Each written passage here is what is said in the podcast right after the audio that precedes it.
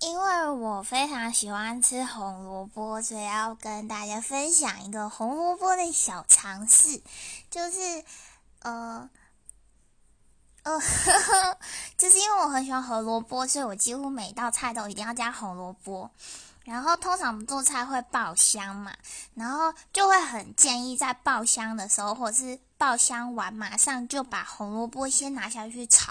然后炒完之后可以再用呃加一点水，然后稍微滚一下，因为红萝卜的话它必须要跟油一起